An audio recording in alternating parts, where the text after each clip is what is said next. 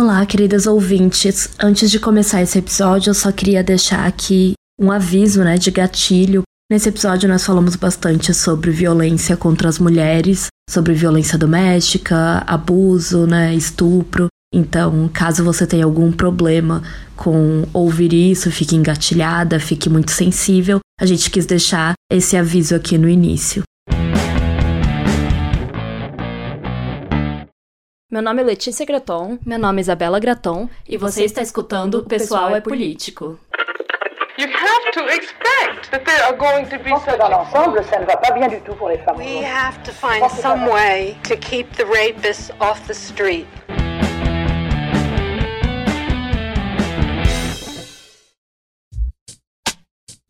Será que as relações entre homens e mulheres possuem as quatro situações propícias para se desenvolver a síndrome de Estocolmo social? Spoilers, tem sim. E é sobre isso que a gente vai falar nesse episódio hoje, onde discutimos o terceiro capítulo de Amar para Sobreviver. Oi, pessoal, sejam bem-vindas a mais um episódio. E hoje nós vamos continuar aquela conversa super divertida, né? Que a gente começou no episódio anterior sobre mulheres se sentirem como reféns na nossa sociedade e sobre essas relações entre os sexos e como nós somos oprimidas pelos homens, mas continuamos buscando o amor e a aprovação deles. Então, né, vários temas legais, leves, divertidos. Pois é, oi gente, sejam bem-vindas. E, inclusive, se vocês não ouviram o episódio passado, né, que a Isabela tava falando, corre lá e dá uma ouvida e dá uma conferida, porque ele vai ter tudo a ver com o que a gente vai discutir hoje. E aí eu já queria começar aqui nos desculpando, porque a gente teve aí o, o lançamento, né, do nosso curso o que foi um grande trabalho que a gente ficou bem focada nisso nesses últimos meses e agora ele já tá rolando, já tá indo aí para metade do curso, então tá sendo uma experiência super legal. Mas a gente basicamente focou mais nisso e também tiveram viagens aí, uma das duas, e também várias questões que fez com que a gente demorasse um pouco mais aqui para gravar de novo e para lançar os episódios, mas agora a gente vai se comprometer aí a voltar pro nosso calendário normal, né? E nesse episódio, no episódio anterior, a gente explicou um pouquinho melhor sobre o conceito da síndrome de Estocolmo. Então é por isso que eu tô falando que seria interessante que vocês ouvissem ele, só para conseguir entender bem o que a gente vai falar no, no episódio de hoje. E é claro que a gente também indica que vocês leiam, né, O Amar para Sobreviver, que é aí essa bela e incrível bíblia também da teoria feminista, assim como o Segundo Sexo e os outros livros que a gente já falou aqui também, né? Exato. É, a gente sempre recomenda, né, pessoal? Claro que ouvir o podcast é bom, é legal, por favor, ouçam. Mas é, a gente sempre recomenda que vocês façam a leitura também, né? Para acompanhar, para entender melhor as nossas discussões e para enriquecer as suas vidas, com certeza. E o interessante aqui é que, assim como a Beauvoir obviamente fala, né, como a gente falou em todas as últimas duas temporadas, a autora vai nos mostrar muito bem como essas condições para o desenvolvimento da síndrome de Estocolmo não são naturais dos relacionamentos entre homens e mulheres, e sim questões culturais, né, construídas socialmente. Então, hoje a gente vai falar um pouco sobre essas condições para desenvolver essa síndrome que nós comentamos no episódio anterior e aí ela fala, né, sobre como tudo isso vem da nossa construção social, né, da nossa sociedade em que vivemos e não simplesmente uma questão biológica, tipo, ai, mulheres são assim, homens são assim, ponto. É, ela nos lembra muito a Beauvoir nesse sentido, porque não é como se ela estivesse falando também que, por exemplo, todos os relacionamentos estão destinados a ser assim, sabe? Tipo, ai, gente, então não tem o que fazer, sempre vai ser assim, naturalmente é assim, biologicamente Sim. é assim. É claro que é, não, né? Inclusive, o fim do livro, ela vai falar sobre como a gente pode reverter essa situação, né? Exato. Que é interessante. Eu acho que isso vai contra qualquer pensamento feminista, né? Mas é muito interessante ver como realmente ela continua as ideias da Beauvoir, que ela começou lá no segundo sexo, e esse capítulo, ele é muito foda, porque ao ler ele, você vai pensar nas questões que a gente vive diariamente como mulheres, né? Ele é todo dividido é, em, algumas, em alguns tópicos, e a gente vai entrar mais a fundo neles, né? E, cara, é impossível como mulher você ler esses tópicos e pensar, nossa, nem sabia que isso, isso existia, sabe? Tipo, é claro que você sabe que existe, tipo, mesmo que sejam violências que, por exemplo, você nunca passou, mas você com certeza vai pensar na sua vida, na vida das mulheres ao seu redor, nos seus relacionamentos, nos relacionamentos das suas amigas, enfim. Mas ele é bem interessante porque ele vai trazer aí as muitas violências que as mulheres sofrem, né? Vai nomear elas e vai falar de como elas acontecem, traz vários dados também muito interessantes, assim, que a gente não vai necessariamente colocar aqui nessa parte mais científica, porque ela fala de muitos estudos também científicos e tudo mais, então é um grande compilado sobre isso. Acho que é bem legal, assim, ter essa, essa referência. Sim, porque ela fala sobre as várias formas, né, que os homens ameaçam a nossa sobrevivência. Se você ouve o podcast, se você já tem noção, né, das questões feministas e tal, isso com certeza não vai te surpreender. Mas, cara, é muito chocante, né, quando você vê tudo isso escrito dessa forma. Você fica tipo, meu Deus, são realmente várias ameaças à nossa sobrevivência, tipo, diariamente, assim. Pois é, e aí, assim, você vê como os caras são criativos, né? Como realmente tem vários tipos de ameaça à sobrevivência, alguns que a gente inclusive nem pensa, como por exemplo, ela vai trazer até a questão da pobreza, enfim, várias questões que a gente não necessariamente vê como violência de gênero, mas que ela vai nomear aqui e vai pontuar. Enfim, vocês vão ver, né, quando a gente começar a trazer aqui alguns pontos. Pois é. E para começar, então, a autora vai explicar que as vítimas, né, acometidas pela síndrome de Estocolmo, que nós comentamos no episódio passado, negam o perigo de sua situação e o fato de estarem sendo abusadas. Por isso que ela vai focar em perguntas objetivas e não nas percepções subjetivas de cada uma das mulheres, assim, né, na hora de fazer esses estudos. E essas perguntas têm como objetivo avaliar o quão propícia uma cultura é ao desenvolvimento da síndrome de Estocolmo social nas suas mulheres. E spoiler mesmo, sem falar, sem falar ainda que perguntas são essas, com certeza você já deve imaginar que a nossa cultura é muito propícia. E eu acho interessante esse ponto, né, que ela vai trazer, que a gente tem que questionar essas coisas sobre a, a cultura e não, por exemplo, perguntar para as próprias mulheres que estão ali vivendo entre os homens, tipo, porque né? Muitas vezes a gente tá sendo oprimida sem saber que estamos sendo oprimidas. É isso, né, gente? Não tem como você analisar uma questão cultural perguntando para as próprias vítimas necessariamente quais são os sentimentos delas, porque vão ter mulheres que vão falar: "Não, eu tô ótima, ai, nada a ver isso", e muitas vezes elas estão sim sendo oprimidas. É, você com certeza conhece várias. É, e isso é muito subjetivo, né? Tem várias questões que envolvem as mulheres não perceberem nessa condição em que elas estão inseridas. E aí é muito interessante porque as perguntas que a autora traz, elas são respondidas culturalmente, né? Então não é como se fosse também o caso individual de cada homem, por exemplo, ou de cada mulher em seus relacionamentos, e sim analisar como a cultura é propícia para que a gente desenvolva a síndrome de Estocolmo. E como a Isabela falou, é óbvio que é, mas como que é, né? Então, ela vai falando, né, também que as condições para existir essa síndrome, elas não estão só ausentes ou presentes. Não é só uma questão de tipo, ah, existe ou não existe essa possibilidade. Sim, a gente falou disso no episódio passado é, também. E né? sim, questão de graus diferentes, né? O que vai depender muito dos indivíduos e das condições. Então ela fala que essas perguntas, elas também podem ser usadas para investigar essa síndrome em outros grupos oprimidos. Então eu achei bem interessante. É, é uma, é uma ferramenta de análise, né, mesmo? para você identificar os problemas naquela cultura.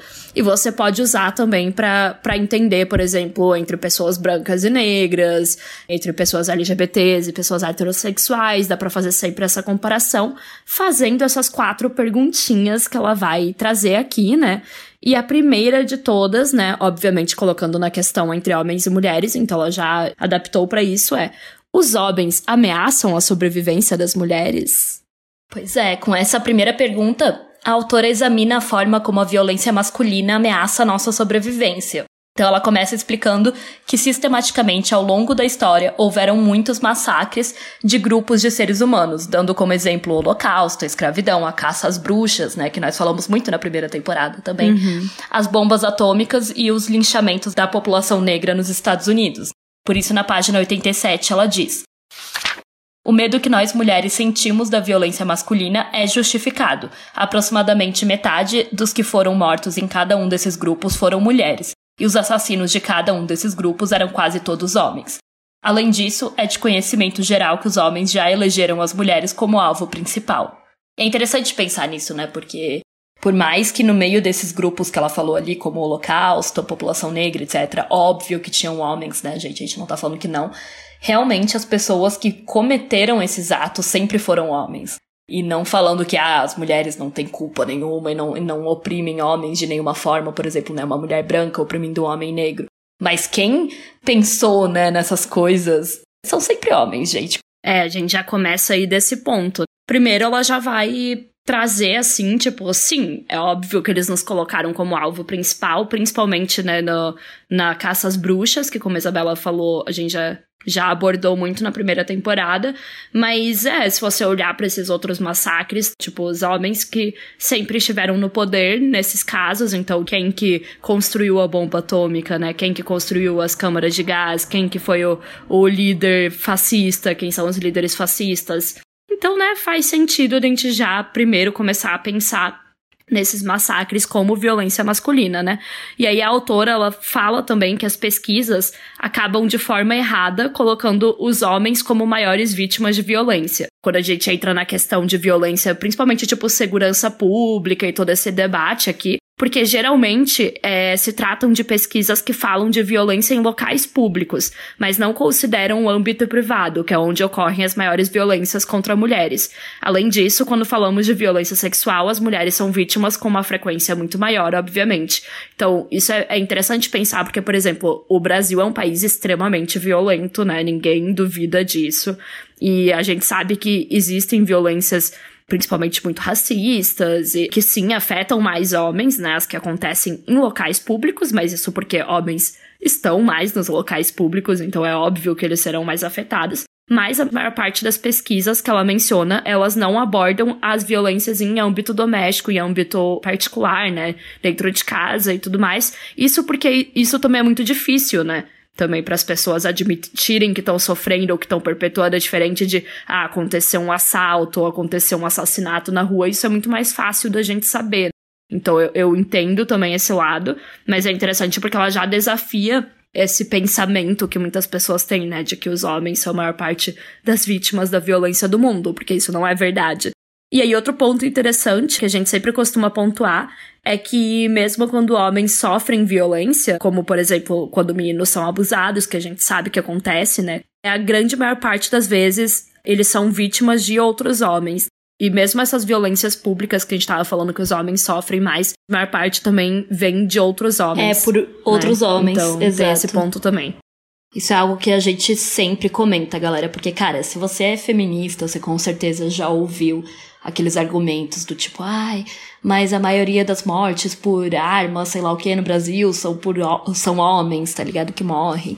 A maioria dos, enfim, dos homicídios é, vitima os homens, tudo isso, sabe?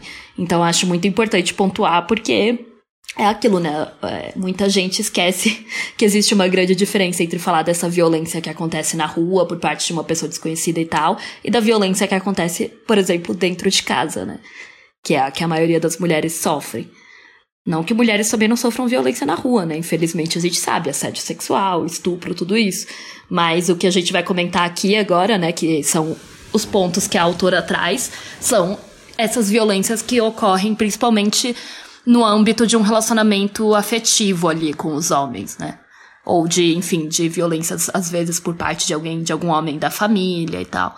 Então é, é complexo, assim. A gente tá falando de, desse tipo de violência que muitas vezes é invisibilizado justamente por acontecer dentro de casa e não num lugar público, sabe?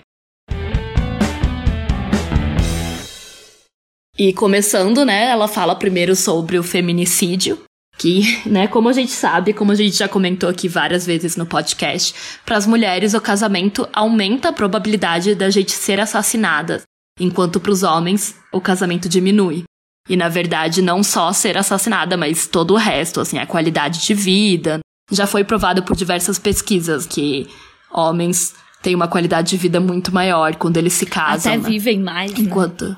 Até vivem mais, etc. Enquanto mulheres, né, bem o contrário, ficam mais sobrecarregadas, sofrem mais violências, enfim, tem que lidar com várias coisas que mulheres que não se casam, por exemplo, não lidam.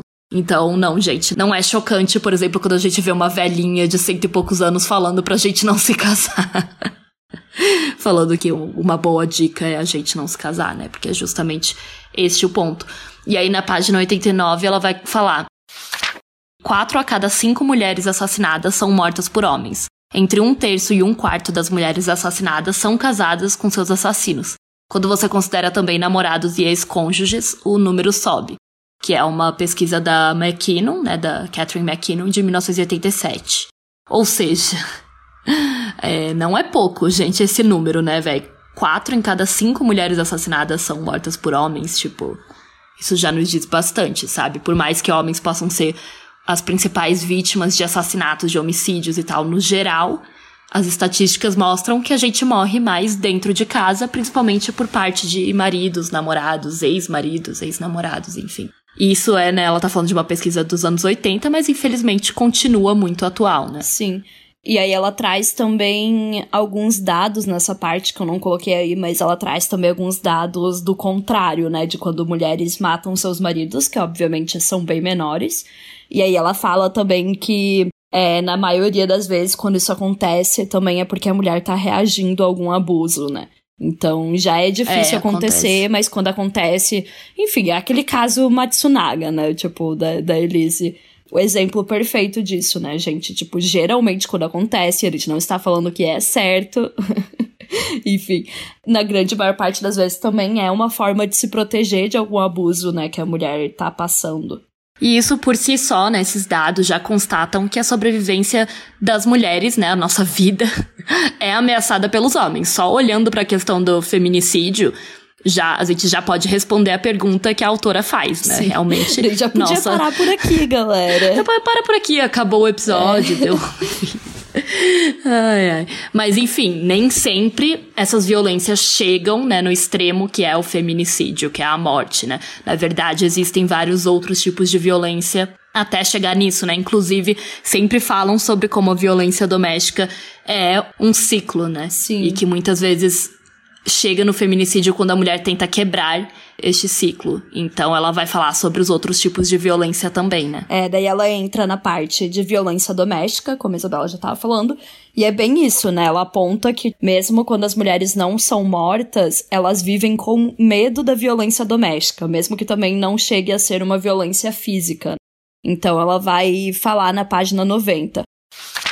Walker, em 1979, relata que as vítimas de violência doméstica sempre acreditavam que seus agressores poderiam matá-las ou que as matariam. As mulheres que ela estudou relatavam estar presas em uma situação mortífera. Walker estima que 50% de todas as mulheres apanham dos maridos em alguma altura do casamento, McKinnon, em 1987, relata que entre um quarto e um terço das mulheres sofrem violência grave dentro de casa. Alguns estudos chegam a estatísticas de até 70%. Ou seja, né, gente, não é porque não morreu que não está sofrendo também violências, e, e, aqui pode ser tanto psicológica quanto física, e, por exemplo, se elas vivem apenas, apenas entre várias aspas, com a violência psicológica, isso também é uma ameaça à sobrevivência, né? Porque, obviamente, é viver com aquele medo de que a pessoa poderia te matar. Muitas vezes porque ela fala isso, mas às vezes não porque ela fala diretamente, mas sim porque você sabe que ela tem o poder para fazer isso. E aí ela é, fala. É, porque você já vive com um terror constante, né? Exato. Se você acredita nisso. Que além disso, muitas mulheres também sofrem de ideações suicidas ou outros problemas relacionados à saúde mental devido às violências que sofrem dentro do casamento. Então, às vezes, essa ameaça à sobrevivência pode não ser de forma direta, com o cara realmente apontando uma arma contra a cabeça e falando vou te matar. Mas, obviamente, depois de um tempo de violência psicológica e muitas vezes física e sofrendo violência doméstica, é muito comum que mulheres é, comecem também a ter ideações suicidas e vários problemas de depressão, ansiedade, enfim, todos os problemas psicológicos que você pode ter quando você vive com a sua é, vida ameaçada, né, por alguém que mora com você. Então é muito mais complexo, né, também. Até de medir através de pesquisa é meio difícil também dizer. Pois é. E ela vai falar também sobre abuso sexual dentro do casamento, né, quando a gente tá falando dessas relações íntimas entre homens e mulheres. que é uma das formas de violência doméstica que até pouco tempo atrás no Brasil, acho que até 2005, se eu não me engano, né, não era nem crime, né, porque era subentendido que se você é casada com este homem, este homem é seu dono, então ele pode fazer o que ele quiser, inclusive te estuprar à vontade, né, não era considerado, é, você não poderia, por exemplo, denunciar seu próprio marido, sabe? É isso, era o dever de uma esposa, né, servir sexualmente ao homem. Então, independentemente dela querer ou não, ele poderia usar o corpo da esposa dessa forma. Então por isso que na página 92 ela vai falar Finkelhor e Yolo, Yulo, eu não sei, é o nome de uma, uma pesquisadora aqui, estudaram uma amostra representativa das mulheres da região de Boston que moravam com um filho de 6 a 14 anos. Eles descobriram que 10% das mulheres casadas ou que já haviam sido casadas tinham ou tiveram maridos que usaram de ameaças ou de força física para tentar fazer sexo com elas. Diana Russell, em 1982, encontrou resultados semelhantes. 14% das mulheres casadas relataram ter sido abusadas sexualmente pelos maridos, enquanto as que relataram ter sido abusadas sexualmente por um estranho correspondiam à metade desse valor. Essas mulheres sentiam que o estupro cometido pelo marido tinha efeitos mais nocivos e duradouros do que o estupro cometido por um estranho. E isso faz total sentido, né? Porque Afinal de contas, uma violência que vem de uma pessoa que você ama, que você confia, que dorme toda noite com você. Na minha cabeça, né, eu não sou psicóloga nem nada, mas eu super compreendo como isso pode trazer danos psicológicos, né, muito mais profundos. Porque não é só o dano psicológico de ter sido estuprada, mas também de você ficar, tipo, cara, era a pessoa que supostamente me ama, que é o meu bem, sabe? É, sem contar que, que tipo, você não tem para onde fugir, né? Porque você mora com a é, pessoa, é, então. Quando a violência não, dentro de casa. Não estou exato. falando, né, gente, de, né, enfim, Deus me livre também, ou enfim, ser estuprada na rua por um estranho também deve ser horrível e super traumatizante, etc. Mas eu acho que ainda tem a sensação de, tipo, ah, eu estava na rua, eu fui escolhida ao acaso, tá ligado? Da mesma forma com, como você, enfim, por exemplo, você ser assaltado ou ser refém em um banco, alguma coisa assim. Claro, é super traumatizante, é horrível, é uma violência é, sem tamanhos e tudo mais, mas eu acho que é diferente de, tipo, pelo menos você pode ir para casa, tá ligado? E você não tá com o seu agressor. Exato. E, por exemplo, você não conhece ele, então você pode imaginar, tipo, ah, ele pegou como vítima porque, sei lá. Enfim, eu sei que mulheres vão se culpar de qualquer forma porque a sociedade nos culpa, né? Tipo, ah, é porque eu tava usando tal roupa, ah, é porque eu tava não sei o que lá. Mas quando é com alguém que te ama, né, que diz que te ama, eu acho que é bem mais complexo, né, nesse sentido, como a Isabela falou. E confuso também, sabe? Porque não é como se você deixasse de amar a pessoa da noite pro dia também, sabe? E aí, na página 93, a autora vai falar também, né? O estupro cometido por um parceiro com quem se compartilhou intimidade, confiança e amor, a pessoa com quem se dorme e convive todos os dias e com quem se deve continuar dormindo e convivendo, ameaça a sobrevivência psicológica da pessoa. Brownie cita uma das participantes do seu estudo falando sobre seu agressor. Era como se ele quisesse me aniquilar, mais do que os tapas e chutes, como se ele quisesse me rasgar de dentro para fora e simplesmente não deixar nada lá. Embora não haja dados sobre a frequência com que mulheres sentem que a sua sobrevivência psicológica é ameaçada pelo estupro marital, há relatos anedóticos suficientes para sugerir que essa não é uma resposta incomum. É, eu tava pensando nisso também, né? Quando ela cita aquelas pesquisas sobre estupro marital, eu fiquei pensando, cara, o quanto esses números também não devem ser muito maiores na real, sabe? Sim, total. Porque, né, imagina um tanto de mulher que também nem sabe que tá sendo estuprada. Porque, querendo ou não, não né, no casamento hoje, né, você tipo... já tem. É, você já tem esse estereótipo de que, ai, você tem que transar com seu marido. Você não pode dizer não, você não pode negar, porque isso faz parte do casamento. Ou do relacionamento até, né? No geral, às vezes nem casamento, mas é, tipo, namoro quantas também, meninas né? são estupradas pelo namorado, pelo noivo, enfim, qualquer cônjuge, boyzinho, sei lá o quê. Porque elas acreditam que, ah, estamos em um relacionamento, então não posso negar, né? Isso é muito tenso, com certeza os números são maiores do que essa estatística aí apresentada, né? Então, acho que é sempre interessante a gente pensar sobre isso.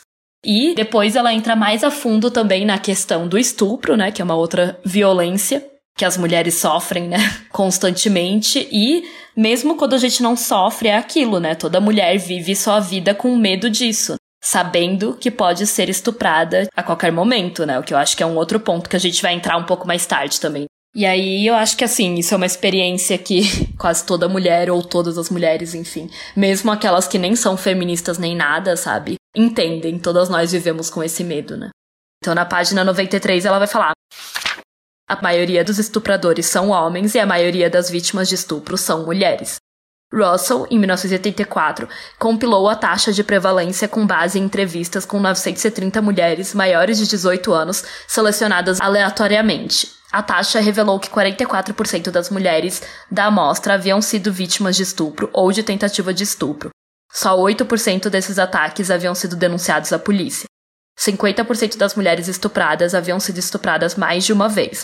A probabilidade de ser estuprada aumentava em 12 pontos percentuais a cada corte de idade das mulheres.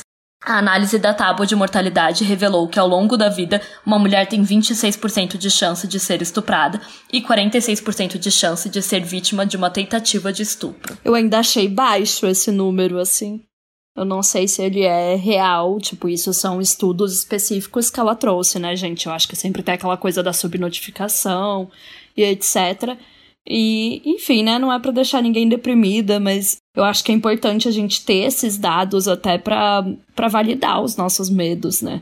Todas as mulheres têm medo desse tipo de violência e é super justo e é super válido que esse medo exista. Claro que ele não deve, tipo, nos impedir de viver, mas muitas vezes as pessoas agem como se a gente estivesse exagerando, sabe? Inclusive hoje Sim, em dia isso que eu ia as comentar, pessoas agem é. até como se mulheres não fossem mais, mais oprimidas, né? Vamos combinar aí, mas tudo bem. Mas é muito bizarro, né? Porque quando você para pra ver esses dados, você fala, cara, é óbvio que a gente tem medo disso. Tipo, não só pelo, pelas histórias que a gente ouve, mas estatisticamente é comprovado que faz sentido ter medo disso, sabe? Sim, é aquilo, né? As pessoas sempre falam, ai, nem todos os homens, vocês estão generalizando, vocês estão exagerando. Mas, gente, os próprios dados comprovam que faz sentido generalizar. E aí, quando você para pra estudar e ler esses, esses dados, você fica tipo, nossa, talvez na verdade eu não tenha medo o bastante, tá ligado? É, e além de tudo isso, né, da prevalência do estupro na nossa sociedade, que como a gente sabe é até subnotificado, né, ela fala também sobre como as mulheres temem pela sua vida durante o estupro, porque é aquilo, né, se você é estuprada, enfim, seja por um conhecido ou um desconhecido, muitas vezes você fica quieta porque você pensa, se eu reagir, ele vai me matar, né. E que é uma violência que muitas vezes é praticada com o uso de armas ou ameaças, né, física, mas mesmo quando isso não acontece, né, a gente sabe que os homens tendem a ser mais fortes que a gente, né? E também que, como a autora comenta, esse medo justamente é o que faz também muitas mulheres serem submissas ao estupro, né? Não resistirem à violência. E aí eu acho muito cruel quando a gente pensa que no Código Penal brasileiro, né? Você tem que, tipo, resistir ao estupro, né? Tem que ser, tipo assim, um estupro cometido sob força, né? Isso é muito cruel, porque muitas mulheres não reagem, sabe? Então ficam quietas, entre aspas, até como, né, sei lá, pode ter muito homem que vê isso como se a mulher estivesse consentindo, tipo, ah, ela não tá tentando reagir, não tá tentando me tirar de cima dela, sei lá o quê. Mas na verdade é porque a mulher pode estar, tipo, 100% paralisada, com medo, né? E as próprias É, mulheres com medo de muitas sofrer vezes algo não, pior. não compreendem isso como uma violência, né? Porque elas pensam, ah, já que eu não fiz nada, como que o cara ia saber, né? Como se fosse tipo. Ah, não, gente, realmente, porque o cara não sabe notar que, sei lá, você tá paralisada de medo, chorando. Tipo, é óbvio que eles sabem, tá ligado? Eu acho que a gente também cria muito essas desculpas na nossa cabeça, né? Tipo, ai, mas eu não falei nada, então a culpa é minha. Tanto que ela fala em- que em várias pesquisas é muito difícil também, porque a maior parte das mulheres só consideram que foi estupro quando elas tentaram reagir, né, de alguma forma, ou quando teve alguma ameaça violenta mesmo, tipo com arma e tudo mais, e principalmente, que é outro ponto que é bem interessante que ela traz também, que é a questão do da penetração também. Porque na grande maior parte das vezes, por exemplo, se não rola penetração, né, com o pênis, as mulheres não percebem que é um estupro. Quando, na verdade, o estupro é qualquer ato libidinoso. Então, por exemplo, se for com os dedos, também já é um estupro, sabe? Enfim. Por isso que eu falei que, para mim, eu, Letícia, vejo esses dados e ainda acho eles relativamente baixos, mas eu entendo que até para as pesquisas é meio difícil de ter essa, esse dado correto, né? Porque é isso, a grande maior parte das pesquisas são feitas com entrevistas com essas mulheres, com essas vítimas, e eu imagino, enfim, é, todo mundo já passou por esse momento, ou conhece amigas, ou já, já teve esse momento de ler em algum lugar, tipo, ah, se você já transou sem vontade, com a pessoa falando que, sei lá, vai terminar com você, se você não transar, é estupro. E, e muitas mulheres leem isso e percebem, caralho, então eu já fui estuprada, tá ligado? Enfim, é muito triste, mas a realidade é que quando tem essa ameaça à vida, mais diretamente falando, né? Como a Isabela falou, essa questão da arma, da faca, blá blá, é mais fácil as mulheres identificarem que isso é violência, mas essa não é a maior parte do, dos estupros, não é cometido assim, até porque os homens já têm tanto poder culturalmente falando que eles nem precisam usar uma arma e uma faca, gente. Tipo, isso aí é, é muito trabalho, tá ligado? A grande maior parte nem precisa se dar ao trabalho de fazer isso, sabe? Então é muito mais complexo isso, sem contar com, por exemplo, casos que as mulheres nem sabem, que os caras fizeram enquanto elas estavam dormindo, ou enquanto estavam bêbadas, e depois pensaram, ai ah, não, mas era meu namorado, então tá tudo certo. Então, assim, com certeza esses números ainda são muito, muito baixos em relação ao que acontece na realidade. E aí depois a autora entra para outra violência extremamente triste que acontece pra caralho, que é o incesto, né? E aí o incesto, ela fala, né, que é uma das violências mais sofridas pelas mulheres, que é aquela violência que é cometida na maioria das vezes contra meninas por pais ou padrastos, por exemplo, ou outra figura da família, né, uma, uma figura paterna assim que esteja presente na sua família. E aí ela traz alguns dados importantes para essa discussão, né? Na página 95 ela vai dizer: o incesto é uma forma de violência sexual dirigida principalmente a crianças do sexo feminino por perpetradores que são homens e adultos.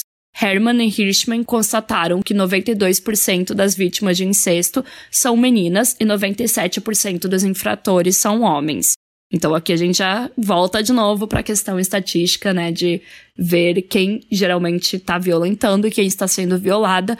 E aí depois ela fala sobre as consequências dessa violência, né? Porque uma vez que o incesto ele tenha ocorrido, né, mesmo que ele não ocorra de novo, ela vai dizer que a vítima, ela sente sempre que pode vir a acontecer a qualquer momento mais uma vez, porque daí a gente também volta para a questão de morar com o violentador, né? Porque é isso, né? A criança não tem para onde correr, ela não tem como se esconder dessa pessoa, é uma pessoa que tá na vida dela. E aí, portanto, né, a autora vai dizer que de certa forma, para a vítima, uma vez começado, o incesto nunca termina. Isso porque esse tipo de violência, que pode ser implícita ou explícita, ameaça a sobrevivência física e psíquica da criança, que além de sofrer a violência, também muitas vezes experiencia a dissociação durante o ato e depois não se lembra dos episódios incestuosos. Isso é muito comum, gente, principalmente depois as mulheres na vida adulta descobrirem, por exemplo, durante a terapia, né, que alguma coisa assim aconteceu, é uma forma da mente se proteger, né? Da mente do corpo nos protegerem. Então, muitas vezes as crianças não lembram disso exatamente, elas não têm uma memória exata, mas quando elas vão, por exemplo, fazer uma terapia ou quando elas crescem e tem algum gatilho, né, que ativa essa essa violência, elas acabam lembrando. Enfim, é muito triste, né, gente? muitas vezes, na grande maior parte das vezes, né, por se tratarem de crianças, é o primeiro tipo de interação sexual que a pessoa tem, né? O que é extremamente, enfim, a gente poderia ficar aqui 30 mil anos falando sobre das consequências horríveis que isso tem para a cabeça de uma pessoa, né? Porque aí a gente tá falando de crianças que ainda nem entendem as consequências daquilo. Então, quando a gente vê, por exemplo, casos que nem a menina de 11 anos lá que precisava do aborto, gente, para pra pensar que elas essas crianças nem sabem o que tá acontecendo nos seus corpos. Elas nem sabem que elas podem engravidar na grande maior parte das vezes quando isso acontece, elas nem sabem como acontece uma gravidez, como é o processo de reprodução, então assim, enfim.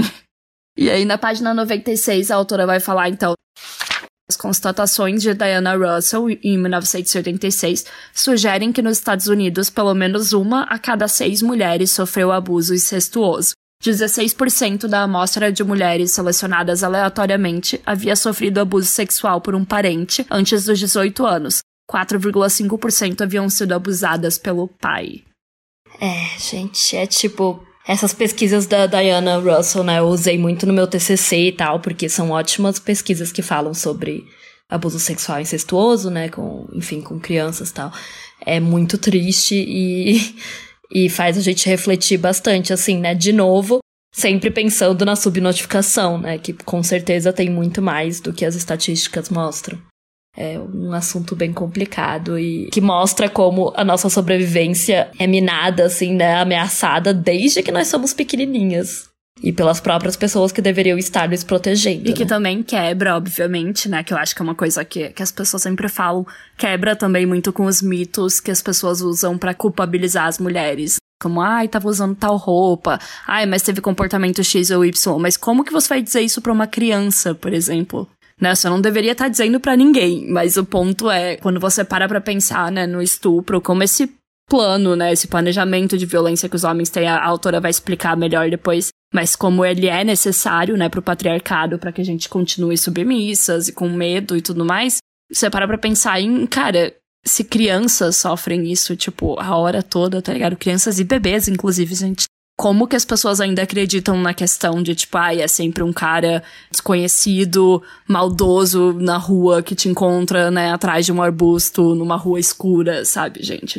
Não, e eu acho que é muito assim, é o que comprova justamente que a gente tá à mercê da violência masculina desde sempre, né, independentemente do que a gente faça.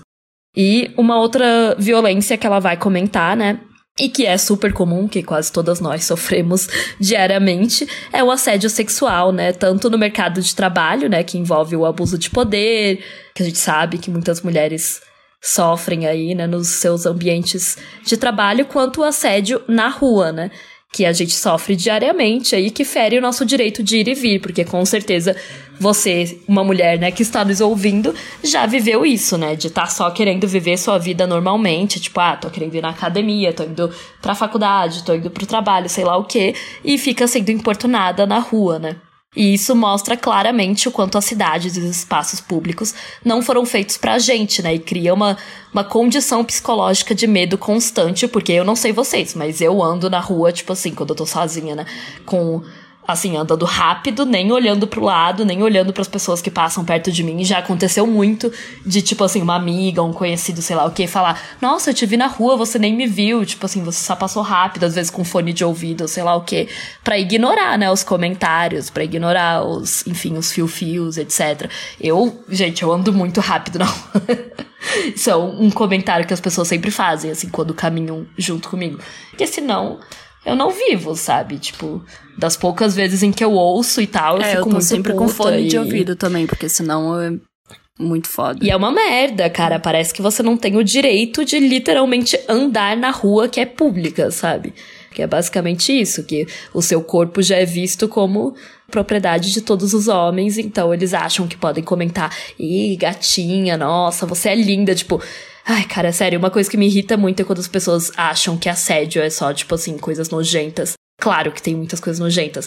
Mas, cara, o que, que diz para um homem que ele pode elogiar uma mulher que ele nunca viu na vida, que tá passando, tipo assim, e mesmo que super não rápido, dizer... tentando fazer as coisas Sim, dela. E mesmo sabe? que não queira dizer que a pessoa vai te matar, o que, enfim, como a gente já falou em, em todas as outras violências ali, nada garante, né? Não quer, enfim, pode, pode muito bem ser que ele vá te matar, assim. Principalmente se, sei lá, você xingar ele, ou, ou você não reagir, ou você não gostar, né, do elogio, entre várias aspas.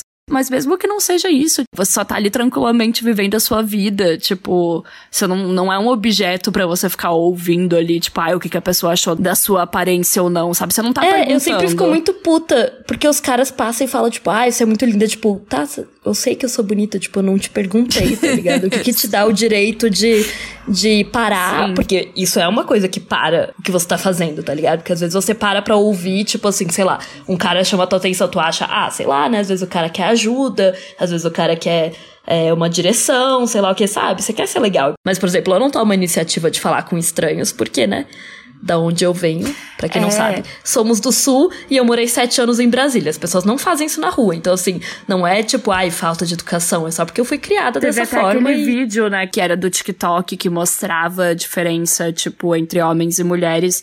Era algum vídeo aleatório do TikTok. É, que ai, mostrava, ridículo, que tipo, fizeram, tipo... os homens, tipo, uma pessoa falando, tipo, ai, oi, bom dia, blá blá, e daí os homens sempre respondiam, oi, bom dia, tipo, super educados, e a maior parte das mulheres, tipo, só virava a cara e andava, tá ligado?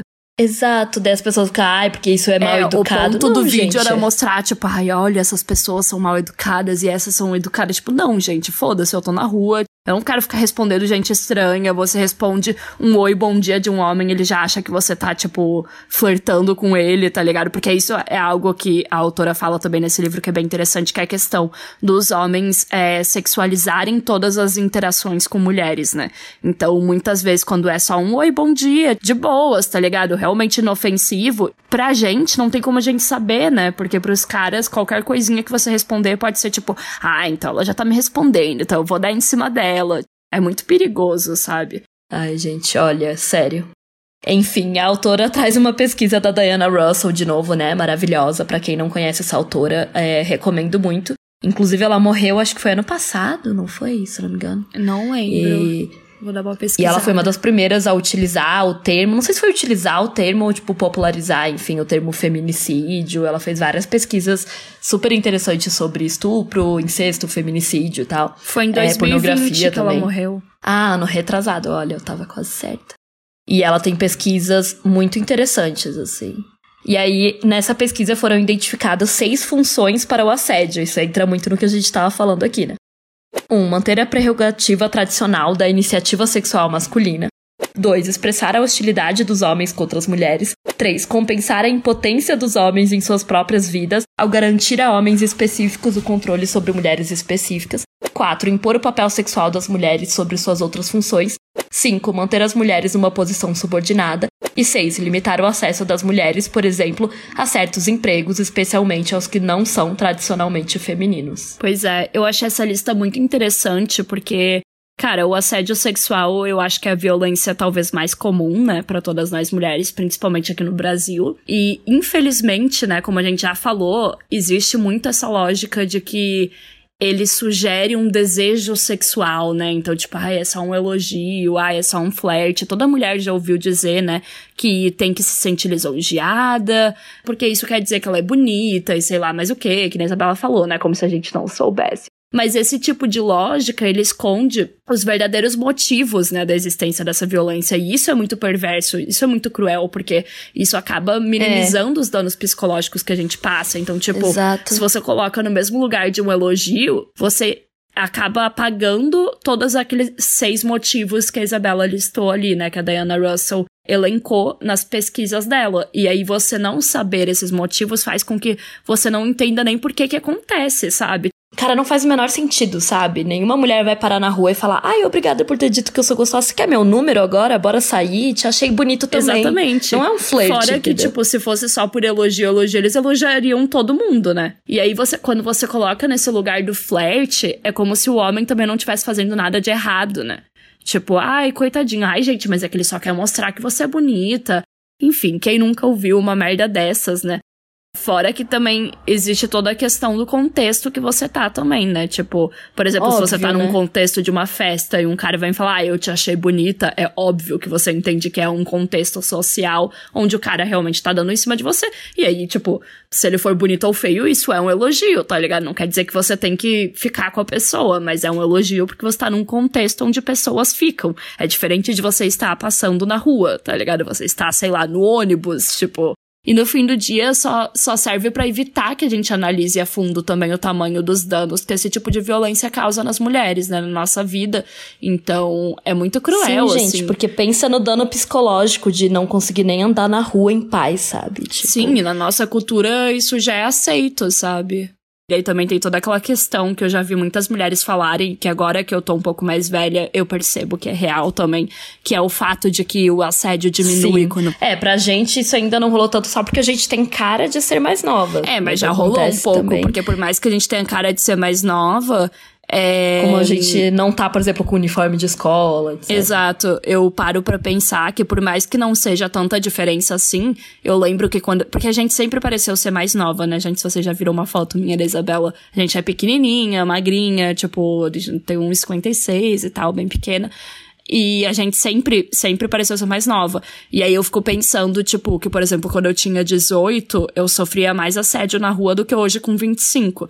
E aí, quando eu tinha 18, eu provavelmente parecia ter, tipo, 15, 16, sabe? Então, cara, para pra pensar o quão nojento é isso, né, gente? Quando é criança. É, que mostra que os homens querem mais, né? Uma, uma, uma pessoa, quanto mais indefesa, né? Quanto mais é, indefesa. E eu fico porque, pensando, né? tipo, às vezes, até o meu jeito de me vestir, assim, mudou muito nos últimos anos, né? Eu costumava, por exemplo, usar mais saia, meia três quartos, umas roupas mais menininhas, assim. E também, sempre que eu usava esse tipo de roupa, que também acaba sendo um pouquinho mais, tipo, pro lado que parece que eu sou mais nova, eu sofria muito assédio. E hoje em dia, por exemplo, que eu uso mais calça e coisa mais séria também, tipo, por exemplo, quando eu ia trabalhar presencial e tudo mais, eu não sofro tanto assim. E aí isso é muito horrível de pensar, gente. Exato. É, é isso, é horrível. eu, eu termino toda a sessão falando, ai, gente, é horrível. ai, ai. E por fim, também a autora lista a pobreza como uma violência de gênero que é bem interessante, porque por mais que você possa achar que não tem nada a ver, né? Porque muitas pessoas separam essas coisas, né? Coloca, tipo, a opressão de classe e opressão de gênero, né? De sexo, etc. Mas na verdade essas coisas estão todas conectadas, né? Porque pessoas pobres são pobres, né? Independentemente de serem homens e mulheres. Claro, a gente sabe disso. Mas na verdade. Tem muitos dados que mostram como a disparidade salarial e até mesmo as leis de divórcio fazem com que as mulheres e também, por consequência, as crianças que elas cuidam, sejam a maior parte da população empobrecida. E acho que todo mundo aqui já deve ter ouvido falar, né, de termos como feminização da pobreza, né? Enfim, no geral, as mulheres são as pessoas mais pobres do mundo. Isso não é nem difícil de observar, sabe? É só você ir em qualquer comunidade periférica e tal, é só você ver as pessoas que ficam responsáveis, por exemplo, por pegar o Auxílio Brasil, né? Por pegar o, o Bolsa Família, etc. São sempre as mulheres, né, gente? E a maioria dos lares que sofrem mais com fome, com desemprego, com pobreza, são lares chefiados por mulheres. E normalmente mulheres negras, né? Como a gente sabe, aqui no Brasil. Então, por mais que não pareça ter uma relação direta, ou que não seja um tipo de violência que você pensa, né, quando você está pensando em violência masculina, a pobreza, na verdade, acaba sendo sim uma questão de gênero, que obviamente gera efeitos psicológicos negativos para as mulheres. Até porque a gente tem menos a gente tem menos alternativas para sair dela, a gente tem salários menores, menos oportunidades também, culturalmente falando, né, socialmente falando. É muito mais difícil para uma mulher ascender da sua classe social sem ser com o casamento e tudo mais, né? Falando a mulher a mulher, porque tem esse ponto também, né, gente? É a questão que a gente falou que o casamento empobrece a mulher, é também porque, por exemplo, após o divórcio, e aí ela traz aqui dados também que são bem bizarros, que eu nunca tinha parado para pensar, o quanto as mulheres perdem quando elas se divorciam, né? Porque muitas vezes elas têm um estilo de vida que é provido pelo homem, pelo marido, mas aí depois ele podendo se divorciar, enfim, arranjando uma outra mulher ou só querendo se divorciar, ele sai de casa e não tem mais aquele apoio, né? A gente falou muito disso também no, no complexo de Cinderela, que tinha até o centro das esposas desativadas. E é isso, porque muitas mulheres, por exemplo, acabam desistindo de suas carreiras para ficar em casa e cuidando dos filhos, ou, ou não desistindo, mas acabam tendo salários menores e acabam é, não trabalhando tanto quanto os homens. Então, quando depois do divórcio, né, elas acabam ficando com muito menos dinheiro, obviamente. Então, elas têm um, um estilo de vida muito diferente do que tinham quando eram casadas. Cara, tem várias questões, sabe? Desde salários mais baixos até menos oportunidades para ganhar mais, né? Até, enfim, ser as principais pessoas demitidas, né? A gente já citou esse dado aqui, mas ah, é ano passado, 96% das pessoas que foram demitidas no Brasil eram mulheres, né? Serem pessoas que muitas vezes acabam sofrendo, né, no mercado de trabalho é, violências e acabam desistindo de trabalhar por questões do tipo ter filhos, né? Criar os filhos, ou então é, são demitidas justamente por poderem engravidar, né? Então, são várias e várias coisas que fazem as mulheres terem menos dinheiro no geral, terem menos posses, né? Terem é, cargos com salários bem mais baixos. Se a gente parar para pensar, a pobreza faz parte também, né, da existência das mulheres e da violência dos homens contra a gente. E na página 103, a autora vai falar. A sobrevivência das mulheres e das crianças que estão tentando se virar sem os rendimentos de um marido está sob ameaça enquanto continuar existindo discriminação contra as mulheres no mercado de trabalho. Enquanto mulheres não forem recompensadas pelo trabalho doméstico, incluindo o cuidado com os filhos, realizado enquanto os homens estão fora de casa construindo suas carreiras, enquanto o judiciário priorizar as necessidades dos homens sobre as das mulheres e crianças. E é justamente isso, né? Essas mulheres estão fazendo um monte de trabalho doméstico não remunerado em casa, enquanto os homens estão lá prosperando, né? Subindo na carreira. Muitas vezes tem uma mulher, né, por trás disso, extremamente sobrecarregada em casa. Então isso tem tudo totalmente a ver com o gênero, né? Sim. E aí, aqui acaba então a parte onde a autora lista, né, os tipos de violência. Então, como já dá para ver, sim, homens ameaçam a sobrevivência, né, das mulheres. Eu acho que isso já tá muito bem estabelecido. E aí depois, para piorar ainda, né, gente, porque tudo que tá ruim sempre dá para piorar. Depois de descrever todos esses tipos de violência, a autora ela fala sobre um contínuo de violência, né, contra as mulheres. Ela traz aqui um conceito de uma pesquisadora chamada Liz Kelly, que em 1987 criou esse contínuo, né? E o que, que seria isso? Basicamente, é como se fosse um espectro, gente. Ela colocou em uma extremidade as violências mais comuns, que seriam, por exemplo, o assédio na rua, a pressão para fazer sexo dentro de um relacionamento, esse tipo de coisa. E na outra extremidade, as violências mais raras, que seriam como o incesto, a violência doméstica, que seriam um pouquinho mais raros, mas que a gente sabe que ainda é bem comum. E aí a ideia é que nas entrevistas dela, ela queria entender como que as mulheres reagiam e entendiam cada tipo de violência. Então elas tinham que colocar nesse espectro para ver, né, qual que era a frequência, qual delas acontecia com mais frequência e tudo mais. E aí na página 105, então, ela vai explicar o conceito de contínuo revela que a violência é uma parte muito concreta da vida de todas as mulheres. No entanto, as formas de violência que ocorrem com mais frequência não são concebidas como violências abusivas ou sequer estranhas pela maioria das mulheres. Na verdade, elas são vistas como comportamentos masculinos normais. O contínuo de Kelly contextualiza essas formas corriqueiras de violência, ou seja, aquelas que ficam na extremidade das que são mais comuns, tipo assédio na rua, assédio no trabalho, ou a pressão para ficar com alguém, transar com alguém quando você não quer. O que a pesquisadora percebeu é que elas não são nem vistas como violência, né? Elas são vistas como comportamentos normais dos homens que as mulheres convivem com isso normalmente. Então, a maior parte das entrevistadas dela nem identificavam aquilo como uma violência, né? E aí é interessante também porque ela fala que esse contínuo, ele não tem como objetivo, por exemplo, classificar o que, que é melhor e o que, que é pior, e sim só mostrar essa questão da frequência e da percepção das mulheres em relação sim. à violência que elas sofrem. E um outro estudo, assim, muito interessante, né, que ela vai citar é que outros autores, como Graham, Ott e Rollins, conduziram pesquisas em 1990 para encontrar evidências desse contínuo, dividindo as mulheres em três grupos: as que foram abusadas física e emocionalmente, as que foram abusadas só emocionalmente, só, né, e as que não foram abusadas. Mas o problema é que essa análise, né, enfim, essa pesquisa que eles encontraram, revelou que entre as mulheres que tinham relacionamentos assim sérios, que moravam com os parceiros, não tinha uma separação nítida entre o grupo das que foram abusadas e não foram abusadas. Então os pesquisadores acabaram chegando à conclusão de que os relacionamentos entre homens e mulheres eram descritos por um contínuo de abuso. Todos os relacionamentos entre homens e mulheres eram em menor ou maior escala, né, em maior ou menor intensidade, em certo grau abusivos. Então isso é bem foda, né? Ou seja, a gente, aquilo que a gente sempre fala aqui sobre casamento e sobre os relacionamentos heterossexuais, né? Que são muito perigosos para as mulheres. Quer dizer que todo relacionamento heterossexual vai ser abusivo? Claro que não, né, galera? Mas há uma grande chance deles serem.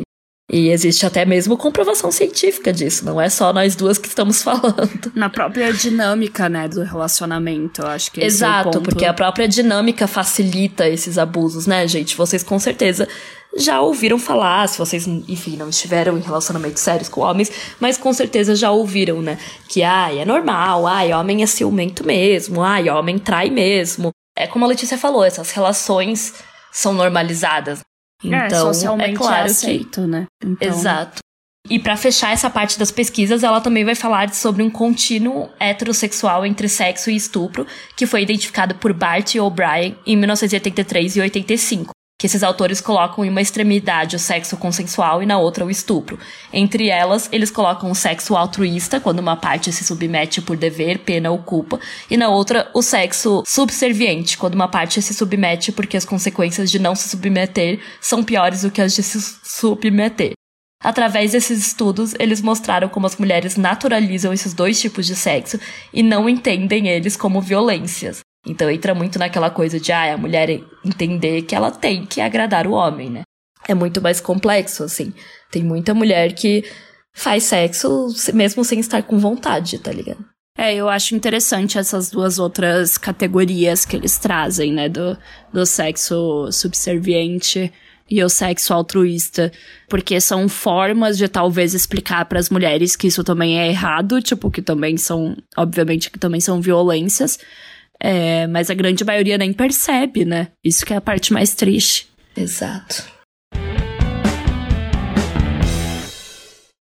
Bom, e para além de todas essas violências diretas, né, a autora fala também dos danos psicológicos causados pelas violências triviais que todas as mulheres e meninas enfrentam na sua vida ao crescerem numa sociedade misógina. Por exemplo, precisar fazer os deveres de casa, é, serem impedidas de jogar certos jogos, sentirem que seus pais preferem ter um filho homem, várias dessas coisas que talvez a gente não veja assim como uma violência, né? Não é um abuso sexual, ou enfim, você não tá apanhando, ou sei lá o quê, mas são coisas que vão causando problemas psicológicos, né, para as meninas no dia a dia. E todos esses tipos de violência masculina sutis são experienciadas pelas mulheres, que já nem as percebem mais no dia a dia.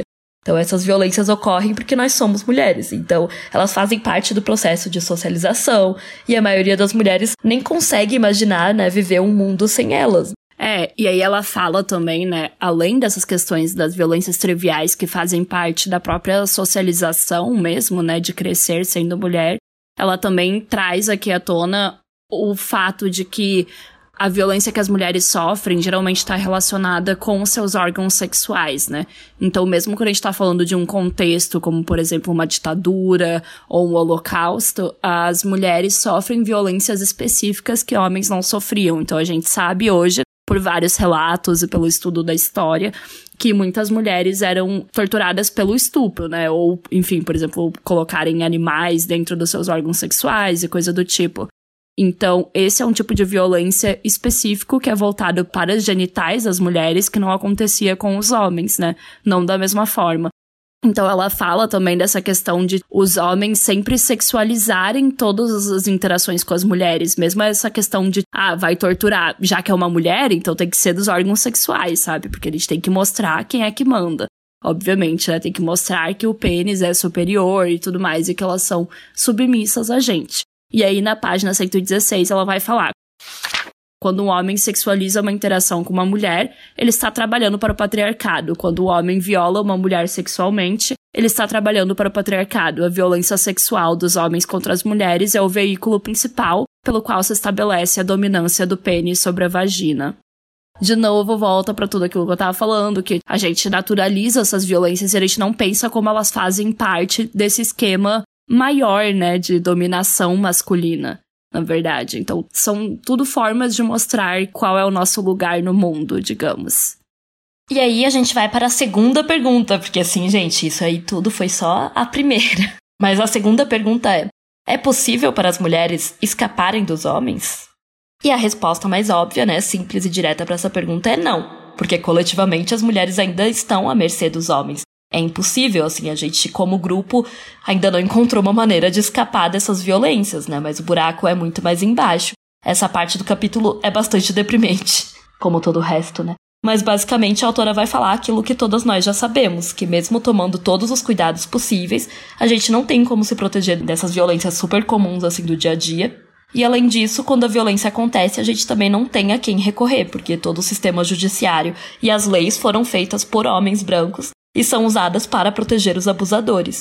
Então é muito tenso, porque, cara, como que você vai escapar, por exemplo, se, né, os homens são metade da população e eles que são as pessoas que dominam todo o aparato, por exemplo, do Estado, né, das leis e etc. São as pessoas mais ricas do mundo, são as pessoas que têm mais poder, que têm mais dinheiro, que criam todas as regras, todas as leis. Então, é muito difícil, sabe? Como que a gente vai se isolar e viver sozinhas nesse contexto? Não tem como. Por isso que na página 118 ela diz: Os homens criam as regras da cultura, os homens controlam as instituições sociais. Os homens são especialistas da sociedade. Os homens são socializados para usar seu tamanho e sua força a seu favor, inclusive para dominar as mulheres. Como resultado de tudo isso, eles conseguem recompensar as mulheres que se comportam da maneira como eles desejam e punir as que não o fazem. É, eu sei, gente, é bem deprimente pensar sobre tudo isso. E além disso, ela fala sobre como eles usam o poder para definir que as tarefas, como serviços domésticos, sexuais, reprodutivos e de cuidados infantis, serão de responsabilidade das mulheres, e mesmo as mulheres que estão em relacionamentos mais igualitários não fogem dessa dominação, porque mesmo aqueles que deixam né, as mulheres mais livres e os que, entre aspas, ajudam né, em casa, nas tarefas domésticas, ainda detêm o controle nesses relacionamentos. Né? É, é interessante que ela traz isso, porque é óbvio que sempre vão ter aquelas mulheres que vão falar: o meu macho, ele é ótimo, ele é diferente. Ele é diferente. Só que esse não é o ponto, né? O ponto é quem detém o controle dentro da sociedade, gente. É claro que tem casos isolados e que bom que tem, né? Óbvio que tem homens que são decentes, digamos.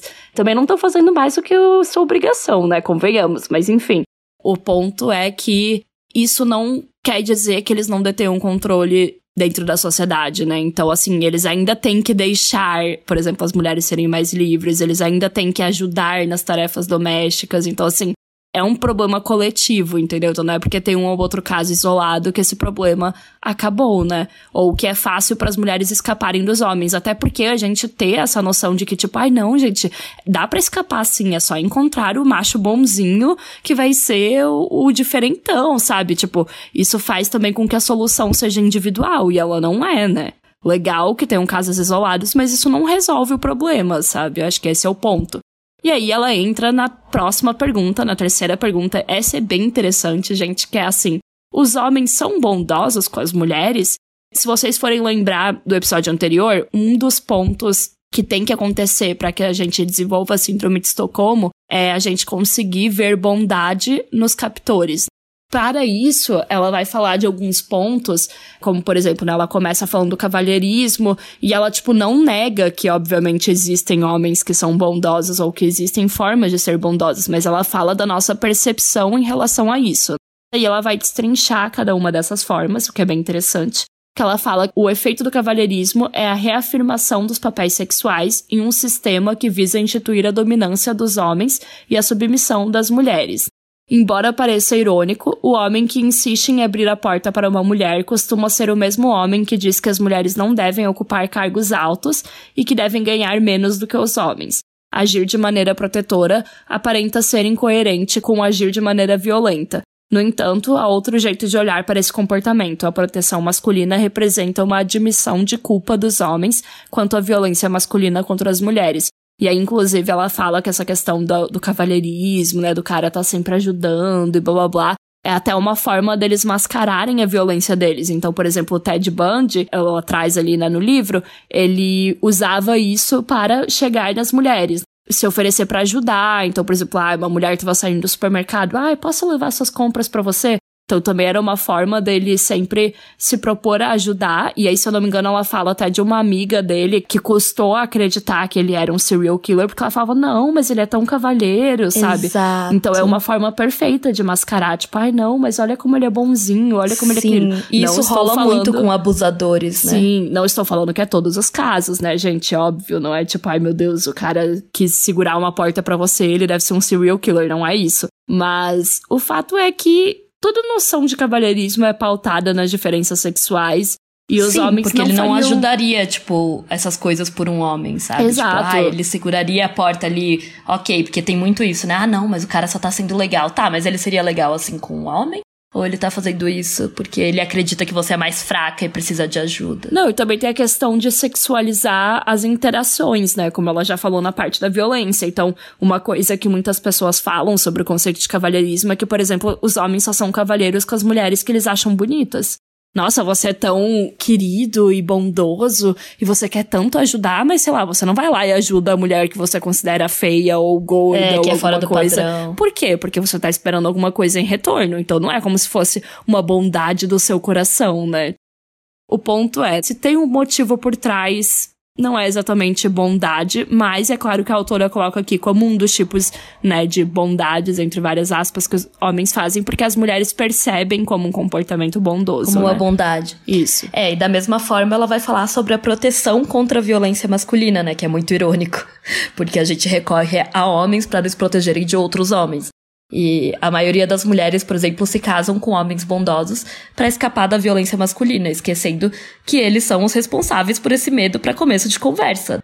Isso a gente não é só o casamento, sabe? Mas até, por exemplo, ah, você querer andar na rua com o seu amigo para que você não seja assediada, sabe? Acho que todas nós podemos ver a diferença, por exemplo, de dar um rolê com um amigo ou sozinha, tá ligado?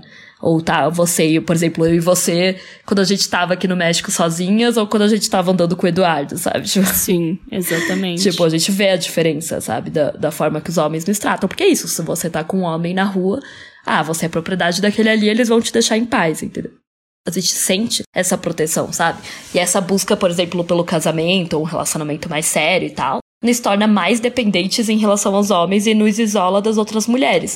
Ou seja, nós pagamos caro para ter essa suposta proteção, que na verdade não é garantida, porque, como a gente falou anteriormente, né, vários dos feminicídios e estupros, etc., acontecem dentro de casa. E é muito horrível que isso seja considerado como uma bondade, que a gente perceba isso, né? Ai, olha como eles são bonzinhos, eles estão nos protegendo. Porque eles estão nos protegendo deles, tá ligado? Tipo, Exato. é muito De horrível. outros como É eles. tipo, você cria o problema e depois você quer palmas por consertar, digamos, o problema, ou por remediar o problema. Mas, tipo, o problema não existiria se você não existisse em primeiro lugar, entendeu? Eu vou na sua casa, eu sujo a sua casa e aí depois eu limpo a sua casa. E daí eu falo, nossa, bata palmas pra mim porque eu limpei a sua casa. Tá, mas ela não estaria suja se eu não chegasse lá em primeiro lugar.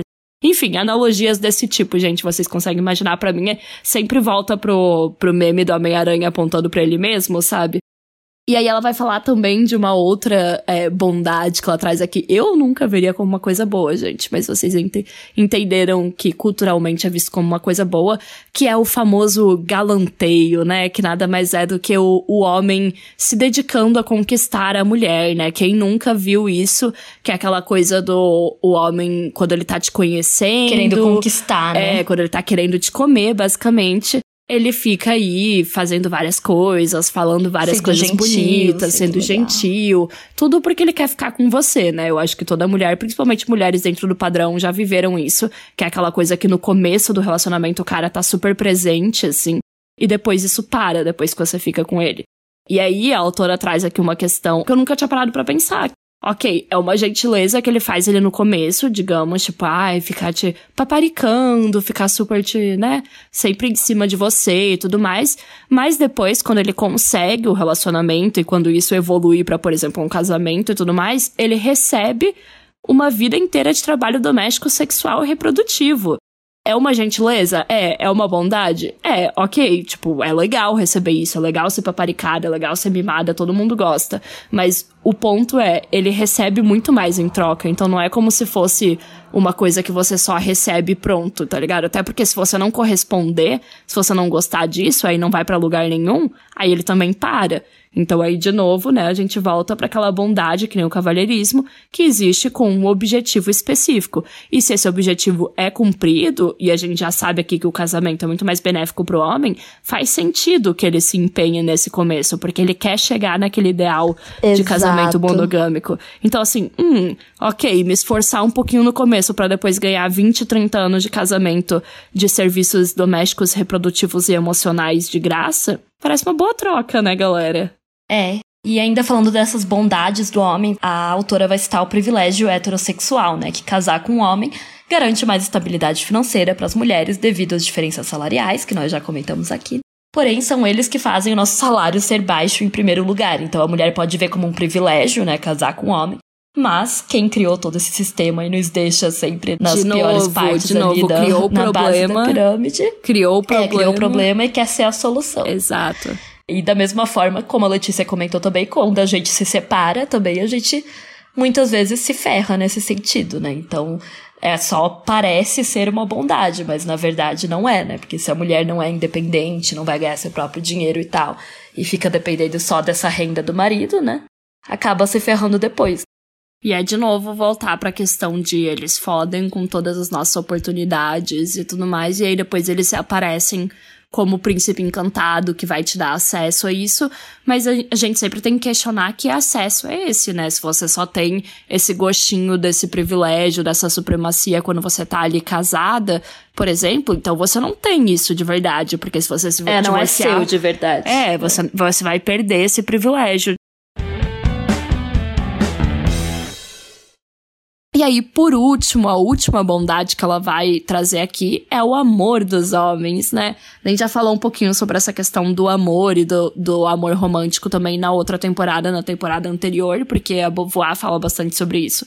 E aí aqui a autora vai falar, né, que essa é a bondade que as mulheres mais valorizam, mas que a gente tem que questionar até que ponto esse amor é saudável ou bom pra gente no geral. Primeiro, que ela explica que é aquela máxima que, que a gente já conhece, né? Que a maioria dos homens héteros transam com mulheres, mas eles têm afeto apenas pelos amigos. Então, que o fazer amor dos homens é, seria uma forma de dominação masculina para garantir a nossa submissão e que na nossa cultura o sexo muitas vezes envolve a degradação e a humilhação das mulheres, né? Então, ela questiona muito que tipo de amor é esse, o que, que esse amor traz para as mulheres, por que, que a gente busca tanto eles. Ou seja, ela fala que o amor que é tão buscado dentro da nossa sociedade, né, que é o amor romântico e tudo mais, na maioria das vezes acaba sendo extremamente tóxico para as mulheres, porque ele é usado para controlar a gente, né, e não para fazer bem, para realmente estar ao nosso lado e fazer com que a gente cresça e tudo mais, e sim para nos controlar. Sim. E por fim, a autora vai resumir um pouco nessa questão das gentilezas, das bondades dos homens, explicando que não importa se um ou outro homem é legal com as mulheres, é bondoso, enfim, nos trata bem, porque isso não muda o problema coletivo, né, da dominação masculina, que é o que está sendo analisado aqui no livro, né? E além disso, a gente acaba procurando homens para nos confortar quando passamos por esses traumas, e por isso aprendemos a ver qualquer migalha de gentileza como uma coisa incrível, né?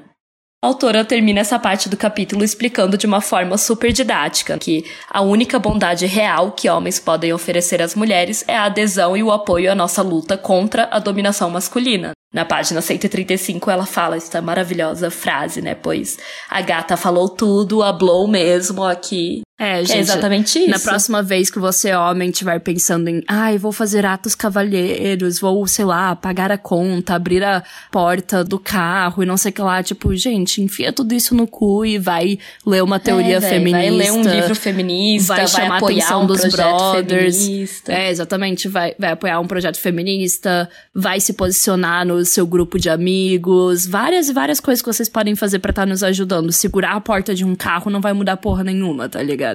Você quer ser bondoso, seja uma pessoa boa no geral, com todo mundo, não só com mulheres Exato. que você acha e atraente, né? Tipo, acho que esse entenda isso, tudo né? isso, né? Entenda todas essas questões sociais, entenda o que que as mulheres ouça quando as mulheres estão falando isso, entenda o seu papel no meio de tudo isso, né? Tente ser um aliado de verdade. Exatamente. Muito melhor você ser um aliado realmente da nossa luta, né, pela libertação e você entender ela e você estar ao nosso lado, do que você ficar, ai, nossa, porque eu sou muito bonzinho. Cara, se você é uma pessoa boa, todo mundo vai saber que você é uma pessoa boa e pronto. Exato. Enfim. E aí, por último, a última pergunta que a autora faz é: as mulheres estão isoladas de outras mulheres e de perspectivas que não sejam as dos homens? E a resposta é óbvio que é sim. Primeiro, ela vai falar do isolamento ideológico, né? Que ela descreve como algo que acontece sempre que as mulheres não têm acesso a pessoas que adotam as perspectivas das mulheres e não a dos homens. Segundo ela, quando ideologicamente isoladas, sentimos que nossos problemas, pensamentos e sentimentos são particulares a nós enquanto indivíduos, e o resultado disso é que somos impedidas de reconhecer a base sociopolítica dos nossos problemas e das nossas circunstâncias, e é isso, gente. A gente já repetiu 30 milhares de vezes aqui, inclusive tá no nome do podcast, né? Então nem tem muito mais o que dizer. Porque o pessoal político é uma frase que veio aí dos grupos de consciência que aconteciam na segunda onda feminista, porque foi neles que as mulheres começaram a perceber que aquilo que acontecia nos relacionamentos delas, na vida pessoal delas com os seus maridos e também no dia a dia, né, na rua, em lugares públicos, não era só com elas, era com todas as mulheres que aconteciam ou com a grande maioria das mulheres, e assim elas começaram a perceber que eram problemas sociais, que os problemas pessoais também eram políticos. Então, é muito interessante a gente pensar nisso, porque o isolamento ideológico ele não é necessariamente, tipo, também tem o isolamento físico, que a gente também vai falar, mas muitas vezes pode até ser mulheres que convivem com outras mulheres, sabe? Não é que elas, nossa, Sim. elas estão presas dentro de um quarto. Até porque é muito raro ter mulheres que não convivem com outras mulheres, É, né? Pelo menos da sua família e tudo mais, né? Mesmo que não tenham amigas próximas, mas pode ser que elas convivam com outras mulheres, mas ideologicamente elas ainda estejam isoladas, porque essas outras mulheres também não têm uma perspectiva feminista, né? Não tem uma perspectiva Sim. de mulheres. Então, isso é muito Exato. triste, porque faz com que cada uma fique ali sofrendo seus problemas individualmente e não compartilhando eles, e não entendendo que eles fazem parte de um projeto maior, né? É, a autora vai enfatizar, inclusive, que o fato das mulheres não saberem o que é feminismo ou terem noções muito erradas demonstra o quão isoladas nós realmente estamos, né? Porque a gente pensa que tem milhares de mulheres que nunca ouviram falar, né? Da nossa própria luta, do nosso próprio movimento, ou se ouviram falar foi através de estereótipos e preconceitos, falar, ai, toda feminista odeia homem, toda feminista é peluda, etc. Isso é perfeito pro patriarcado, né? Porque mantém a gente separadas e assim a gente nunca vai se juntar e falar, né, sobre como vencer, né, escapar dessa dominação masculina. E nada disso é coincidência, né? Faz parte do próprio sistema de manter as pessoas que são oprimidas separadas. E tem pessoas que não têm noções sobre os seus próprios direitos, sobre as suas lutas, sobre, enfim, o que mulheres fizeram antes de nós. E isso se encaixa naquilo que a autora colocou, né, como essencial para desenvolver a síndrome de Estocolmo, que é ver o mundo através do olhar masculino, ver o mundo através do olhar do seu captor. Aí fica foda, né? Porque os homens, como a gente já falou aqui, são as pessoas que criam a maior parte das coisas, né, no mundo. São eles que estão criando, tipo, a maior parte das mídias, das leis.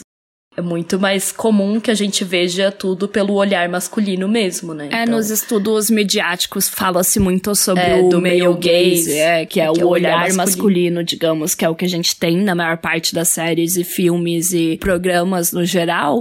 E aí as mulheres que estudam essa área, elas começaram a, a perceber isso, né? E elas falam muito sobre como as mulheres são retratadas.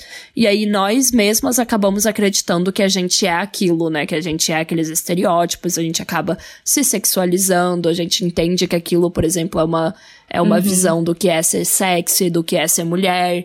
E na verdade é uma visão masculina, né? E aí, a autora vai falar então do isolamento físico, né? Porque a gente tava falando até agora do isolamento ideológico, que tem a ver com a- as ideias e a percepção de mundo. Mas é claro que também existe o isolamento físico, né? Principalmente através do casamento e da visão monogâmica de que você precisa formar um casal, viver com a pessoa que você é casada, colocar as necessidades dessa pessoa na frente dos outros.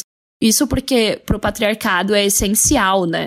Quem nunca notou, por exemplo, que uma amiga se casou, começou a morar junto com o namorado e acaba se afastando do grupo das amigas, por exemplo, para de ter tempo pros amigos e pros familiares e tudo mais, porque ela tá muito ocupada com o casamento em si, né? Isso é super comum, principalmente depois de uma certa idade. E isso pode parecer inofensivo, mas também a autora vai colocar aqui como algo que faz parte da nossa cultura patriarcal, porque é uma forma de isolar as mulheres, né? Principalmente quando elas não trabalham fora de casa. Então, ela vai falar na página 138. Fazer com que a maioria dos membros de um grupo oprimido more a sós com o seu opressor é provavelmente o arranjo mais forte possível para garantir a escravização psicológica permanente. E aí a autora fala também como esse isolamento mantém as mulheres sempre competindo uma com as outras. Afinal, se o nosso ponto principal é achar um homem, né, no nosso sistema monogâmico, qualquer mulher que se aproximar da nossa vida privada, da nossa vida afetiva, vai ser uma ameaça para o nosso homem. Então, assim, também faz com que as mulheres tenham medo de demonstrar afeto uma pelas outras. E ela também traz o outro ponto, né, que é da lesbofobia, que as mulheres não querem ser confundidas com lésbicas porque lésbicas são odiadas por não priorizarem homens. Então, isso também faz com que elas não desenvolvam afeto por outras mulheres. E é muito engraçado, porque às vezes você vê mulheres que, tipo, não só na nossa vida, mas até personagens, assim, tem várias personagens de séries e filmes que você vê que, na verdade, o amor da vida da pessoa é a amiga dela, por exemplo. É uma, é uma amiga que, com que ela é mais íntima. E não de uma forma sexual, mas falando, tipo, a pessoa que ela é mais próxima e tudo mais. Mas a sociedade vai dizer que, por exemplo, seria errado essa mulher viver a vida inteira com essa melhor amiga, sabe? Dividir um apartamento. Que ela tem que chegar em algum ponto em que ela vai ter que ir morar com o marido ou com o namorado, sabe? Sim.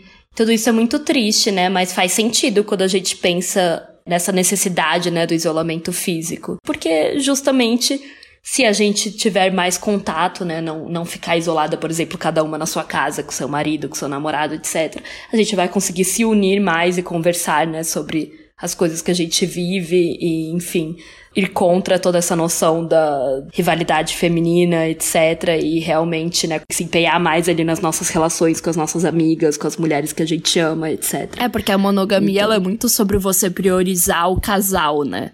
E obviamente para mulheres isso tem que ser, né, dentro de um contexto heterossexual, tem que ser priorizar homens. E aquelas que não priorizam homens, a autora vai falar, né, obviamente elas são punidas pela sociedade. Então na página 139 ela vai explicar. As mulheres, enquanto grupo, estão numa posição comparável à de um refém cujo captor lhe aponta uma arma à cabeça e diz: Se você tentar escapar, eu te mato. Para nós, mulheres, as reféns, o melhor a fazer nessas circunstâncias a curto prazo é nos alinharmos aos homens. Com esse alinhamento, as mulheres podem diminuir a chance de se tornar alvos de força bruta e podem ser recompensadas pelo bom comportamento como definido pelos homens. Enquanto nós, mulheres, tivermos que nos associar a homens para fugir da violência e para compartilhar indiretamente do poder, do prestígio e da riqueza masculina, uma maioria considerável de mulher fará isso.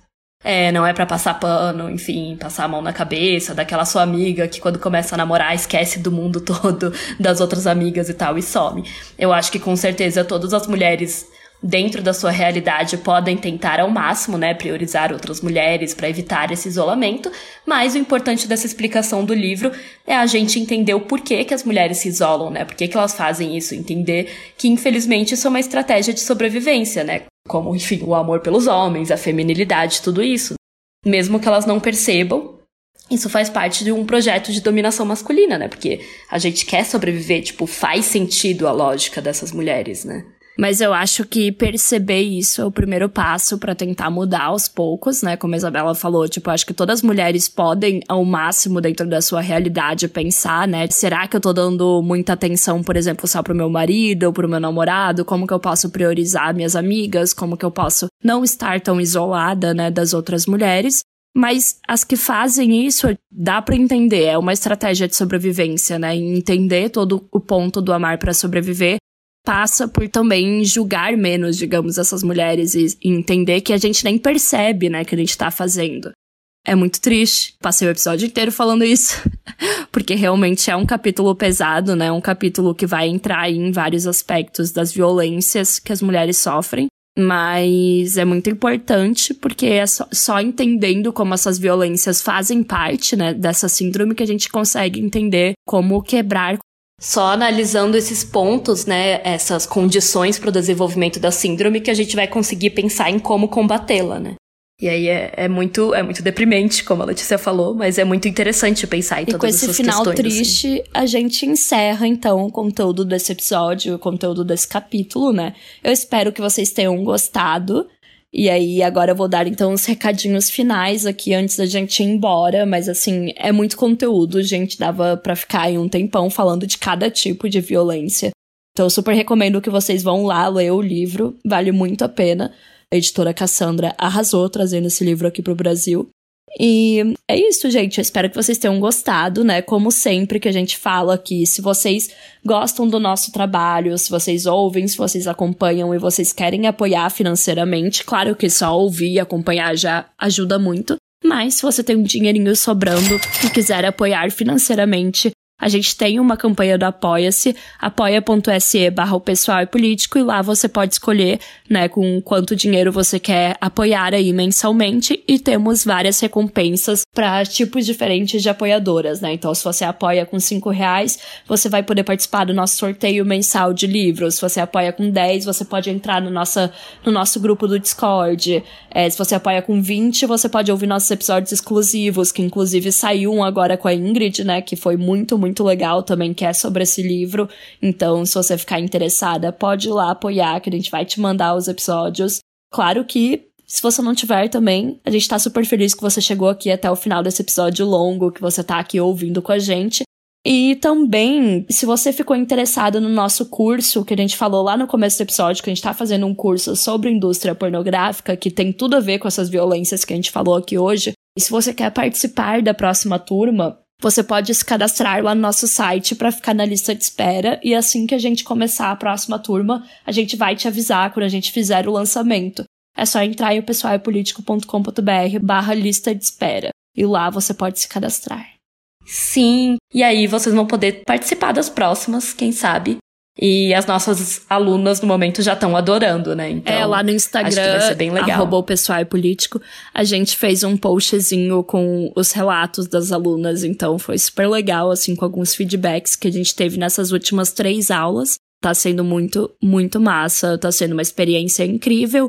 E a ideia é que o curso vai ficar cada vez melhor, né? Assim, quando a gente for tendo outras turmas. Então, se você se interessar, se cadastra lá na nossa lista de espera. É isso, pessoal. Obrigada por ouvirem até aqui. Até a próxima. Tchau, tchau. tchau. You have to expect that there are going to be such dans l'ensemble, ça ne va pas bien du tout pour les femmes. We have to find some way to keep the rapists off the street.